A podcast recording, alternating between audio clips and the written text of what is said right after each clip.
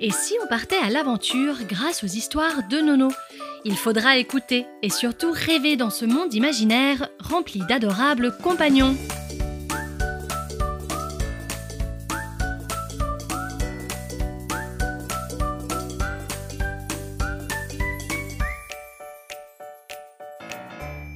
Vous écoutez le sixième épisode Arthur le hérisson.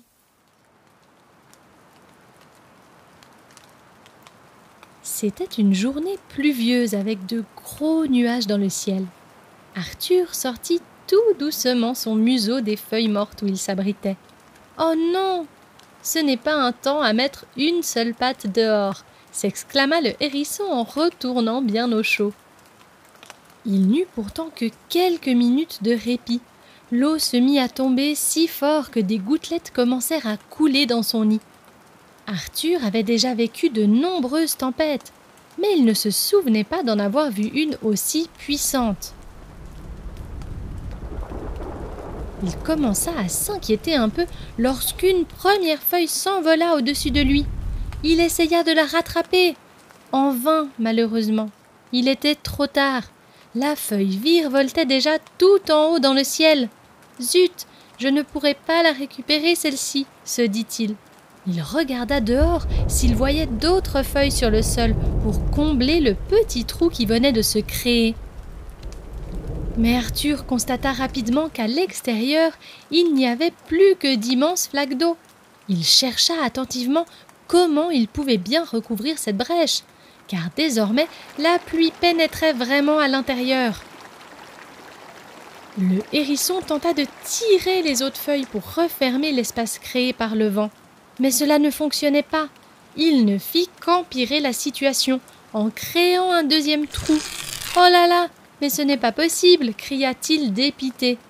La tempête prenait de l'ampleur et il devenait impossible pour Arthur de stopper la rivière qui se créait entre son nid et les flaques d'eau. Le hérisson tremblotait. C'est que cette pluie lui donnait si froid. Son corps était de plus en plus détrempé. Il devait trouver une solution, et vite. Au bout d'un moment, il décida qu'il ne pouvait plus rester là. Il y avait bien trop d'eau à l'intérieur. Arthur n'avait plus d'autre choix. Il devait partir de sa maison. Le hérisson eut juste le temps de se glisser dans ses bottes rouges, d'enfiler son anorak jaune et son chapeau. Une seconde plus tard, son nid fut totalement inondé. Triste de voir toutes ses petites affaires baignées dans cette immense piscine, Arthur se résolut à chercher un autre refuge. Il marchait contre le vent et ce n'était pas facile du tout. Quand soudain, même son chapeau décolla de sa tête. Ah non, celui-ci je l'aime trop, lança-t-il, levant les yeux en l'air. Il le toucha du bout des pattes, mais il était trop tard. Arthur sanglota. Comment allait-il s'en sortir? En plus, dehors, il n'y avait pas l'ombre d'un autre animal. Mais où vais-je bien pouvoir me réchauffer? s'inquiéta-t-il. Arthur continuait d'avancer et essaya de trouver des tanières. Mais elles étaient toutes fermées. Il frappa à des arbres. Peut-être qu'un écureuil l'entendrait. Le brouillard s'était levé et il ne voyait maintenant plus rien. Eh oh Il y a quelqu'un?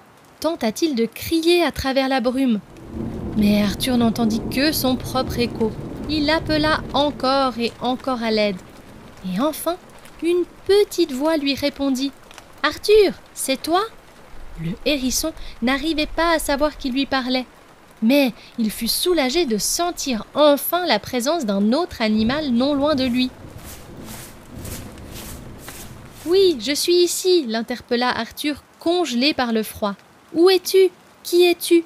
demanda-t-il. Une silhouette apparut. C'est moi, Élisabeth, la grenouille. Mais oui, qui d'autre pouvait bien sortir par un tel temps? La grenouille invita Arthur à la rejoindre. Ensemble, ils se rendirent dans l'abri que crapauds et autres amphibiens avaient créé pour aider les animaux en détresse. Arthur reconnut d'autres hérissons, sauvés eux aussi de cette tempête. Voilà mon ami, ici tu trouveras refuge.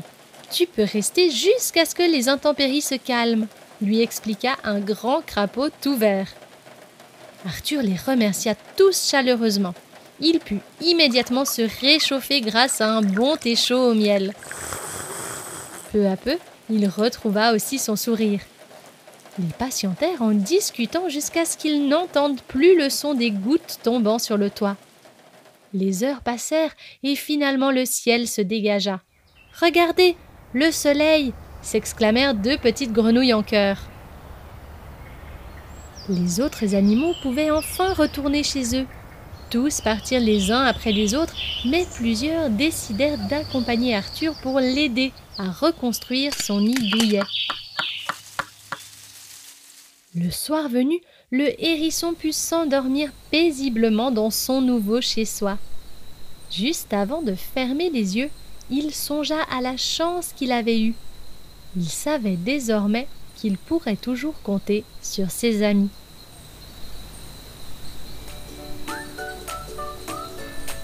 Merci beaucoup d'avoir écouté ce podcast jusqu'à la fin. Si vous voulez écouter d'autres podcasts et d'autres histoires de Nono, je vous invite à rester connecté car plusieurs autres suivront. Merci et à bientôt.